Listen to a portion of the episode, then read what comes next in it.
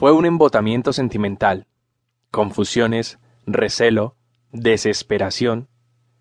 El hombre salió rumbo a una explanada verde, cerca de su casa, para olvidar la tremenda discusión que había tenido con su esposa.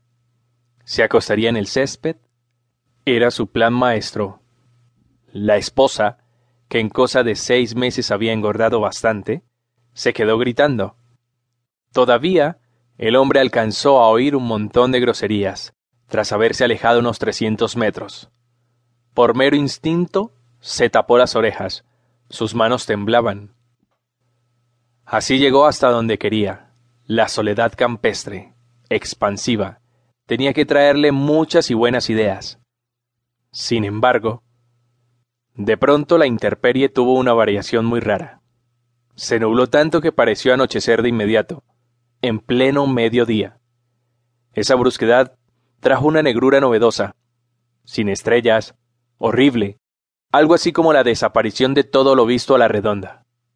Fue un martes de febrero cuando ocurrió aquello.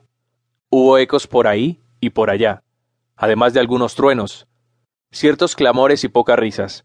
El alivio general aconteció dos horas después, cuando sobrevino un vuelco juguetón. Las nubes huyeron con rapidez inexplicable, dejando un cielo despejado, sorpresivo. Lo bueno fue que, para bienestar de la gente, aparecieron las cosas mucho más coloridas, como si lo de abajo tratara de alegrar a lo de arriba. Más bien, fue un truco de la atmósfera. También hay que hablar del viento rugiente atravesando la duración del fenómeno, del volar de las hojas de los pocos árboles sabidos, del correr de unas veinte personas asustadas, y desde luego, del hombre,